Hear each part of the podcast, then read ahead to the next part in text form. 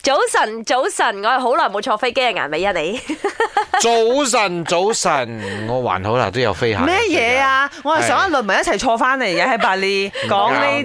明顯俾人鬧咯，如果我講呢句嘅話。係早晨，早晨，我係好中意坐飛機嘅 Emily 潘碧係玲。點解啊突然間今日講飛機咧？咁啊配合呢部電影叫做《Emergency Declaration》嘅，咁係韓國嘅一部災難動作片，哇犀利啦！咁啊演嘅朋友啦，有李秉憲啊，誒、呃、金南子啊，誒跟住亦都有呢、個誒朴海俊，即係係啦，朴即敘俊係咯。嗯韓國最頂級嘅演員都喺裏邊啦。啱咁樣講緊嘅就係飛機咧，誒飛行嘅時候面對到災害，而機長咧就要無條件逼降。我自己係未睇呢部電影啦，但係我喺 IG Story 嗰度有睇到好多人分享，係啊同埋佢哋都話到非常之值得去支持。啱啱，因為評語係極好㗎。啊啱啱。咁啊，講到坐飛機啦，好多時候咧，我哋都會遇到一啲驚險嘢啦。我自己遇過上咗飛機後，真係好恐怖。點啊？我喺檳城坐一架小型飛機翻嚟吉林啊坡，哦，帶住我老婆同個仔。嗯，佢喺誒嚟到吉林坡嘅時候咧，空中盤旋咗好耐，因為落唔下到邊落大雨。哦因為嗰啲嗰啲螺旋槳嘅飛機咧，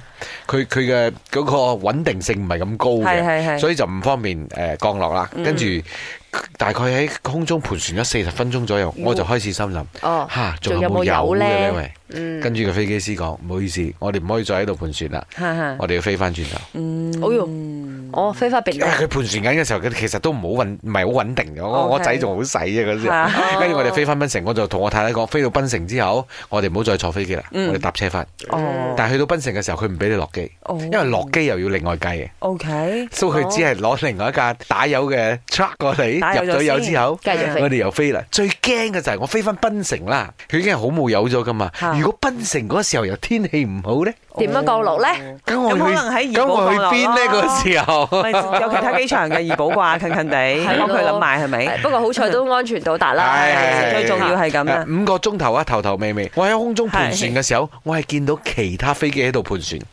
你諗下呢個情況係幾恐怖哦真嘅？係嘅喎，好突然間變得驚好險密集喎咁啊好驚險，好驚險。三位主持人早晨啊！喺阿布達比飛去米蘭嘅途中，仲有兩個鐘外到米蘭嘅時候，跟住突然間有一位乘客呼吸困難，跟住佢就坐喺我應該後邊幾排啫。嗰啲空姐全部嚟幫佢咯，跟住又攞氧氣筒啲。跟住印象中好似咁啱機上有一個醫生，跟住佢幫手，差唔多整咗我睇有半個鐘，跟住佢就冇事咯。之後到咗米蘭機場嘅時候，跟住嗰啲醫護人員全部上嚟，攞住個架抬住佢落機，跟住係啊好彩冇事咯。